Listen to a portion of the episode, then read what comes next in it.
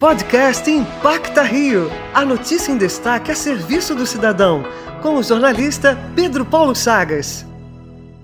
Na última quarta-feira foi celebrado o Dia Mundial Sem Carro. A iniciativa foi criada para conscientizar as pessoas sobre os danos causados pelos combustíveis fósseis ao meio ambiente. A data motivou o Metrorio a criar uma campanha para estimular o uso do meio de transporte no último dia 22. A lógica era simples: a cada 500 pessoas embarcando em composições, uma semente de árvore era plantada em comunidades próximas às estações. Ao todo, mil espécies da Mata Atlântica foram semeadas por aqui e a gerente de comunicação Comunicação e Marketing do Metro Rio, Simone Pifaio, vai falar sobre isso agora. Essa iniciativa está muito ligada com os valores e perfil da empresa. O metrô é o meio de transporte menos poluente que os demais, transporta milhares de pessoas de uma vez só. Por isso, essa ação fez todo sentido. A gente abraçou a causa, convocou a população a participar e a contribuir para a nossa cidade. É, além disso, poder melhorar a qualidade de vida das comunidades de entorno do metrô é algo que nos alegra muito e faz parte da nossa conduta, da nossa estratégia de responsabilidade social. Em suma, a gente está muito feliz de ter realizado essa ação no Dia Mundial Sem Carro. Pretendemos é, nos apropriar dessa data e repetir ações, fazer novas ações de cunho ambiental é, nesse dia 22 de setembro. Para a Rádio Antena 1 Rio, Pedro Paulo Chagas.